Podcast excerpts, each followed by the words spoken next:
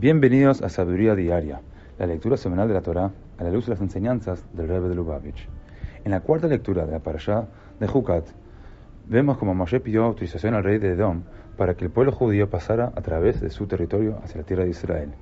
Los edomitas se rehusaron y Moshe tuvo que dirigir al pueblo hacia el sur, bordeando su territorio. Dice el versículo,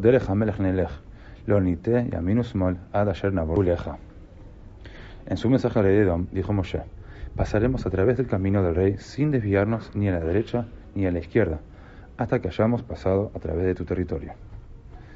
Hasidut nos enseña que el mensaje de Moshe al rey Domita es el mismo mensaje que nuestras almas divinas deben transmitir al mundo material mientras aún estamos en exilio. Es verdad, físicamente los judíos somos iguales al resto de la gente. Tenemos las mismas necesidades físicas que debemos satisfacer trabajando y viviendo en el mundo físico.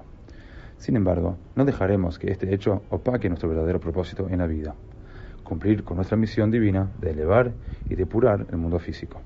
Seguiremos la senda del Rey Divino. No nos desviaremos de los caminos de Dios ni a derecha ni a izquierda. Al mantenernos fieles tanto a nuestro ser interior como a nuestra misión divina, tendremos el mérito de ver la redención máxima del mundo y su transformación en la verdadera morada de Dios.